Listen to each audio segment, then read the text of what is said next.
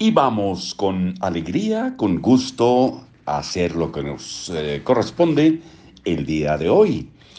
Aquí en Libros para Oír y Vivir. Seguimos compartiendo el arte de hacer dinero de Mario Borghino. Y arribamos al capítulo 8, los hábitos para pensar como rico. Cultive los hábitos que luego gobernarán su mente balance integral de su vida. Vamos a ver qué más nos cuenta el autor. Cultive los hábitos que luego gobernarán su mente. La prosperidad perpetua les llega a los que ayudan a otros. ¡Qué frase! La prosperidad perpetua les llega a los que ayudan a otros.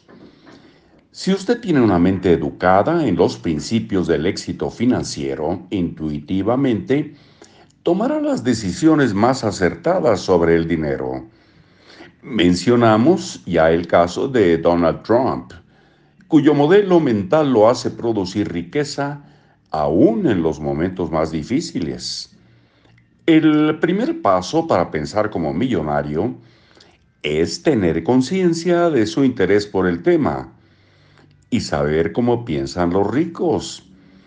Las personas ricas razonan de modo muy distinto de quienes piensan como pobres. Tienen una forma peculiar de concebir la riqueza y el dinero.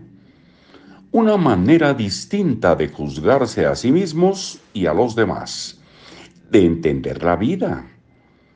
Si usted eh, las identifica, podrá darse cuenta de que cuando usted piensa o actúa como pobre y cuando como rico. Recuerde que usted puede decidir cómo pensar y esto no significa, desde luego, descalificar a quienes son pobres.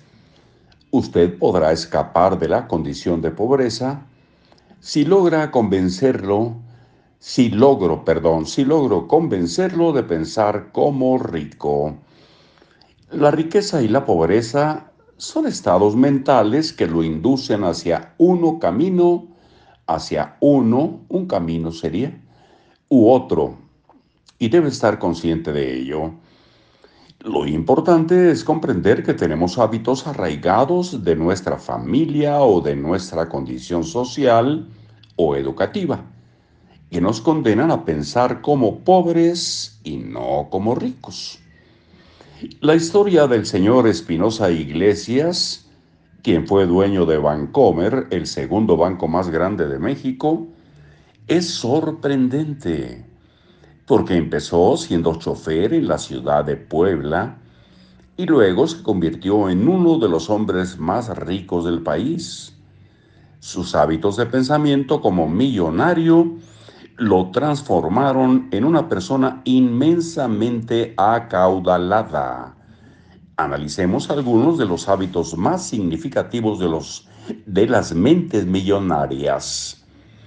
Observará que en las siguientes reflexiones hago referencia a la gente rica y la gente pobre. En realidad no estoy calificando a las personas que tienen dinero o a las que no los, lo poseen. Mis adjetivos rico y pobre describen a las personas que piensan como millonarias y a quienes no, independientemente del dinero que tengan. Es decir, que tienen hábitos que los inducen a la pobreza o a la riqueza. Estos ocho hábitos representan el pensamiento y la acción de las personas que piensan como millonarias. Nueve de ellas describen su modelo de pensamiento y las otras nueve representan la forma en que piensan las personas que tienen mente millonaria, es decir, mente de millonarios. Y nos incluye un cuadrito que lo, mandaremos a través de una fotografía. Es muy sencillo, son tres eh, recuadros en el primero, hábitos para hacer dinero. Posteriormente dos que se desprenden de ese, que es uno, cómo piensan, que es del 1 al 9, y cómo actúan, hábitos del 10 al 18. Eso lo leeremos el día de mañana, si les parece. Hasta muy pronto.